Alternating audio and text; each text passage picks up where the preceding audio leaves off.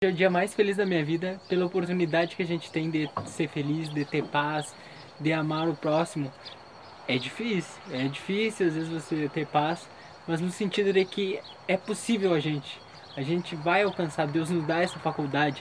Basta a gente conseguir exercitar o amor, aquele amor sem esperar retribuição, aquele amor que infelizmente sofre ingratidão, mas mesmo assim não deixa de amar, não deixa de sentir paz, de ajudar o próximo. Que nem a, a Joana de Anjos fala. A gente tem que ajudar o próximo mesmo que doa. Mesmo que doa, a gente tem que ajudar o próximo. Então vamos lá. Continuando, estamos na questão 100. 100 do Livro dos Espíritos. Olha o cachorro lá no fundo lá. Questão 100 do Livro dos Espíritos. Ela não é uma questão, na verdade. Ela... O último vídeo falava sobre a escala, né? E ele continua fazendo um apanhado geral, né? Aí fala... Observações preliminares. A classificação dos espíritos se baseia sobre o grau de seu adiantamento, sobre as qualidades que adquirem e sobre as imperfeições. De um grau ao outro, a transição é insensível, e sobre seus limites uma pequena diferença se apaga, como nos reinos da natureza, as cores do arco-íris, ou ainda como nos diferentes períodos da vida do homem. Pode-se, pois, formar maior ou menor número de classes, pois segundo ponto de vista sobre o qual se considera a questão, ocorre o mesmo que em todos os sistemas das classificações científicas. Né? O estudo anterior a gente falava que existia que eles, uh, os espíritos separaram em três classes, né? Espíritos imperfeitos, aí teria os medianos e os superiores.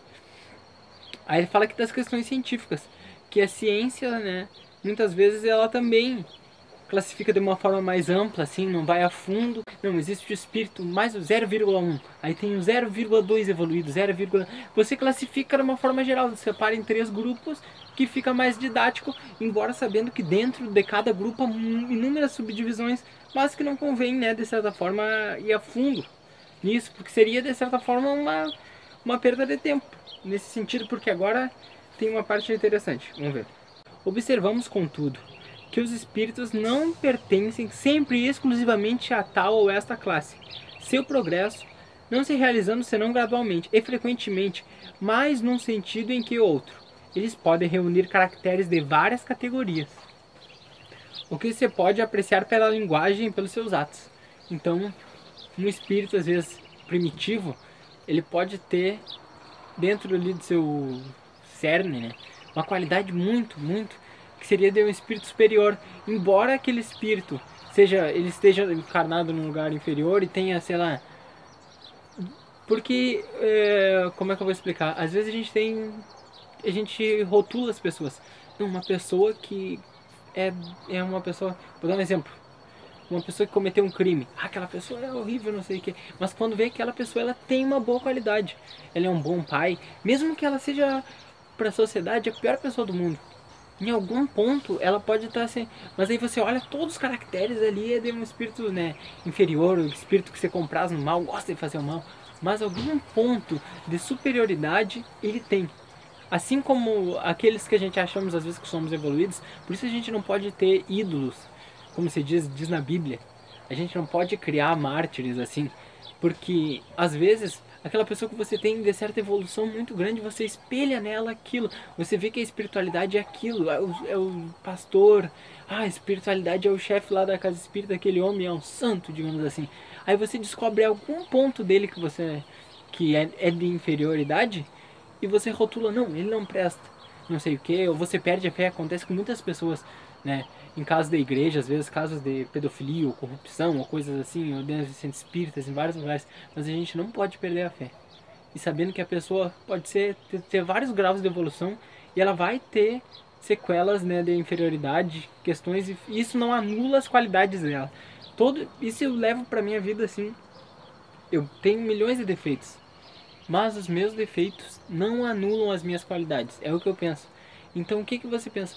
Ah, eu sou uma pessoa que eu tenho problema com, com, sei lá, tenho problema de, deixa eu pensar algum, inveja, alguma coisa assim. Aí você, você pode, você deve passar aquilo. Mas se você também ao mesmo tempo é uma pessoa prestativa que gosta de ajudar os outros, às vezes você, porque muitas pessoas falam, não, preciso melhorar nesse sentido, e aí não cultiva. Eu acho que às vezes é mais simples você potencializar aquilo que você tem de bom Porque aí, aos poucos, os seus, os seus pontos negativos vão sumindo. E aquilo que você tem de bom aflora. Você às vezes é bom em uma coisa só, eu sou só bom em desenhar. Então vamos fazendo desenhos que ajudem as pessoas, postagens, frases, enfim.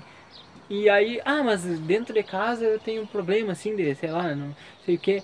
Mas isso não anula aquilo que você é, aquele ponto positivo. Por isso eu acho, a gente tem que extirpar os nossos defeitos, mas a gente tem que pensar, se a gente não consegue, pessoas às vezes não conseguem deixar de, de ter interesse ou de, de guardar rancor, sei lá. Você, se você não consegue isso, deixa aquilo ali, ó, no cantinho e pega os seus pontos positivos, que seja um ponto positivo, que você seja um bom amigo, esse já é o maior ponto, né, que você tem e você pode explorar ele.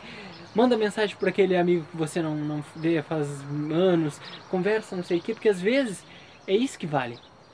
Às vezes você só tem um ponto positivo, mas esse ponto positivo vai se estendendo, estendendo, estendendo né? E aqueles negativos você, você não tem mais tempo para cultivar eles. Então vamos focar nos nossos pontos positivos. É isso, um abraço, fiquem com Deus.